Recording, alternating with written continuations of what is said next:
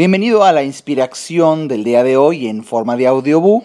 Hoy 19, 19 de mayo. Mi nombre es Alejandro Ariza y sigo transmitiendo desde el hermosísimo París, Francia, con una bendición que Dios nos ha dado por un clima lo que sigue de extraordinario. Y un viaje se disfruta por muchas razones, sin lugar a dudas. El clima es una de las que más nos alcanzan a permitir un disfrute pleno. El día de hoy, el día de hoy tuve el honor de ser invitado junto con mis socios y amigos por parte de un laboratorio farmacéutico, Nina Farm, a una cena en un lugar exageradamente lujoso frente al río Sena, a un lado de Notre Dame, y simplemente dentro de este magnánimo lujo, con una cena gourmet, con viandas y vinos por doquier, lo que más me llamó la atención fue la actitud de modestia por parte del CEO de Nina Farm, el doctor Vijit Deas. La manera en que nos trata, la forma en la que viste.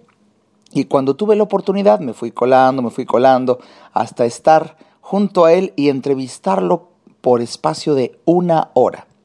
Un humano que simplemente hoy puedo afirmar que vibra totalmente en la frecuencia de nueva conciencia, desde aquel libro que publiqué del verdadero éxito en la vida, algo que va más allá del ego, cuando afirmé que menos es más. ¿Y por qué te digo menos es más? Puesto que, bueno, aún estando rodeado de tanto lujo y de tantas maravillas, lo que más me llamó la atención es que cuando la persona ha logrado evolucionar, aún siendo rodeado de muchos lujos y muchos beneficios y mm, gran gloria. La gran sorpresa es que la persona no hace alarde de esto y se da cuenta de que no es el objetivo de la vida vivir así, sino que vive con modestia y si experimenta la bendición de los lujos y de la buena vida, sabe que es una consecuencia de algo superior, como es el saber servir a los demás y trabajar con gente clave. Hoy cuando lo entrevistaba me decía, Alejandro, a estas alturas de mi vida me queda claro, clarísimo, que grandes cambios en la vida, para lograrlos, no se requieren de enormes cantidades de personas que estén haciendo los cambios, no. Se requiere tan solo unos cuantos.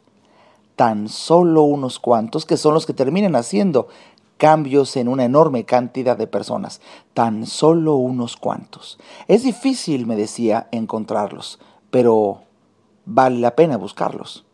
Y una vez que encuentras a tan solo unos cuantos que estén dispuestos a casarse con una misión, automáticamente el cambio se sucede en enormes cantidades de personas.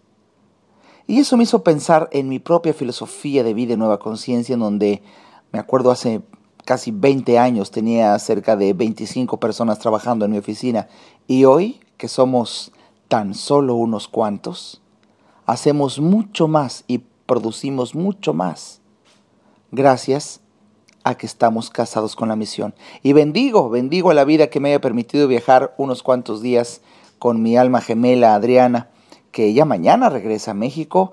Yo continuaré por acá en París y puedo garantizar que ha sido el mejor viaje de mi vida por lo que he alcanzado a ver y a vibrar en su compañía. Ella es la esencia de esos tan solo unos cuantos, a tal grado que es la única con la que hoy hago nueva conciencia y que ambos tenemos el apoyo de nuestros propios asistentes y esto ha creado magia, tan solo unos cuantos. Y esos menos son más, porque son los que más alcanzan a generar beneficio para todo el mundo y el mundo entero hace que por los ecos de la vida que comenté en la inspiración anterior seamos bendecidos por tantas y tantas maravillas que podemos vivir.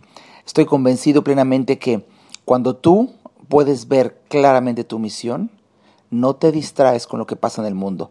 Me fascinó, me fascinó en esa entrevista que le hice el doctor Vigite Deas, cuando sin él saber absolutamente nada de nueva conciencia, él me dice, estoy tan ocupado con lo que hago con mi equipo, esos tan solo unos cuantos, creando el mejor producto farmacéutico